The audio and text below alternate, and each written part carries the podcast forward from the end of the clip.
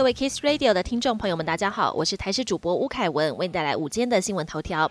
台湾体操男团二十四号晚间，在李志凯、肖友然带领林冠仪、叶正、黄彦章的联手努力下，在团体决赛中以两百四十四点七六零分完赛，确定拿下铜牌。这也是台湾体操在亚运史上首面男子团体奖牌，令人振奋。而不止男子团体赛，体操个人资格赛中，也有五位好手拿到进入决赛的入场票。今天二十五号凌晨四点三十五分，台东发生瑞士规模三点六的地震，中央气象署也发布地震报告，震央在台东县延平乡。除了台东县地区最大震度三级，花莲跟高雄也都测出一级的震度。不过台南民众也收到了地震国家级警报，引起讨论。许多民众表示，明明没有感觉，却收到通知，直接被警报吵醒。还有人质疑是不是误判。气象署地震测报中心回应，查证后发现确实。有针对台南地区的民众发布地震警报，但详细的原因还在厘清了解中。受到低压带所带来的东北风影响，基隆北海岸东半部地区及恒春半岛有局部短暂阵雨，但北部高温还是飙到三十四、三十五度，预估要到周二水汽增加，温度才会略微降低。但水汽也会持续影响到中秋连假，尤其东部地区中秋连假都是多云短暂阵雨的天气形态，赏月指数为全台最低，中南部赏月指数几率很高。国际焦点。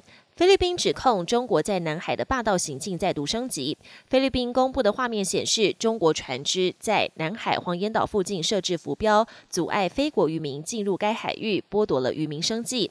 非国渔民表示，中国海警船二十号起就设置了长达三百公尺的浮动屏障。过去只要菲律宾渔船数量稍多，中国公务船就会出动放置浮标。菲律宾海岸防卫队表示强烈谴责，并强调将继续跟所有相关政府机构密切合作，以应对这些挑战，并维护权利，捍卫领海。科索沃紧张局势升温，一名远警遭伏击身亡。事发在科索沃北部的米特罗维查。当地时间二十四号上午，约三十名武装分子袭击科索沃远警，造成一死一伤。随后还闯入一座修道院。警方与歹徒对峙十个多小时后展开攻坚，过程中击毙三人，并逮捕至少一人。科索沃把这场攻击行动归咎于塞尔维亚当局，不过塞尔维亚总统严正驳斥，坦言武装分子确实是科索沃内的塞尔维亚裔人士，但发动袭击是受到科索沃当局的压迫。AI 人工智慧还可以帮助人类防患于未然。美国加州这几年野火失控的情况越来越严重。今年夏天，加州消防局引进了 AI 人工智慧，使用摄影镜头监控和侦测野火。这些先进系统比人类的肉眼能更快、更准确地发现烟雾。